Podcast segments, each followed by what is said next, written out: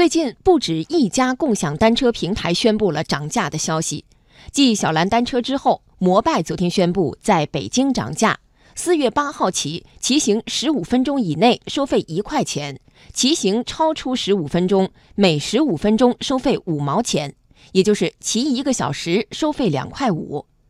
而在涨价之前，摩拜的计价是以三十分钟为单位，骑行一个小时只需要一到两块钱。共享单车会越来越贵吗？来听报道。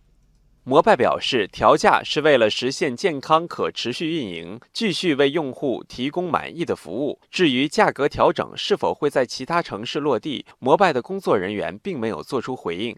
在此之前，滴滴 APP 内所接入的小蓝单车从三月二十一号起就已经涨价了，起步价由每三十分钟一块钱变成每十五分钟一块钱，超出时长后为每十五分钟五毛钱。涨价的范围也是限于北京市内。滴滴出行公关总监郑建涛说：“为了保障这个可持续的运营以及产品的服务体验呢，经过这种慎重的考虑。”那么小蓝单车呢，决定在北京市呢实行新的计价规则。ofo 小黄车目前还没有传出涨价的消息。哈罗出行公关总监王帆说：“哈罗单车不排除涨价的可能。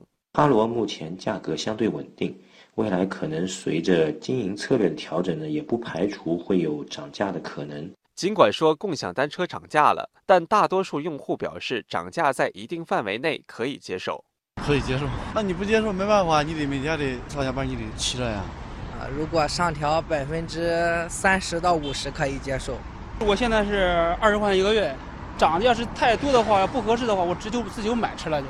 在共享单车发展的初期，用低价和各种优惠活动来争取用户是普遍做法。但是在这场竞争的下半场，如何让企业持续的运作下去则更重要。互联网专家包冉这样分析。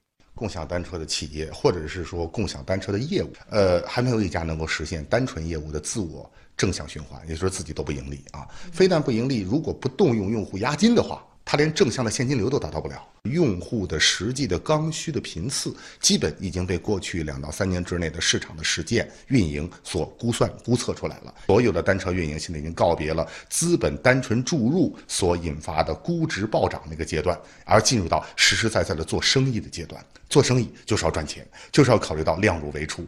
国家发改委综合运输研究所城市交通室主任程世东认为，价格调整对共享单车行业的发展是必要的。想让这个行业继续发展下去，保持一个财务的可持续性是首要的。适当的调整这种收费的这种价格，来使得我们的财务可持续性更好一些。